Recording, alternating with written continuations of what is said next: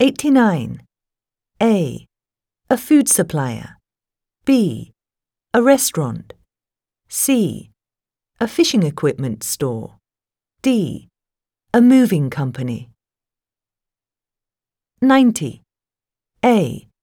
The dishes offered at two locations. B. The delivery route to a store and a market.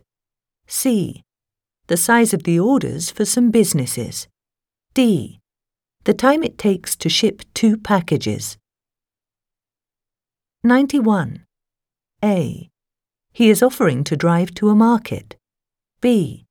He is offering to put up a booth. C. He is offering to get items ready for a delivery. D. He is offering to arrange a meeting. 92. A. It is expanding its office space. B. Its office floors are being refinished. C. It is relocating to a larger building. D. Its offices are being refurnished. 93. A. A receptionist will be hired. B. Some services will be offered on different floors. C.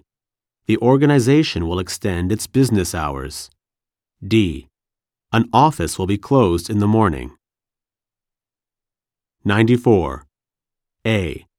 Call a receptionist. B. Dial an extension. C. Push a button. D.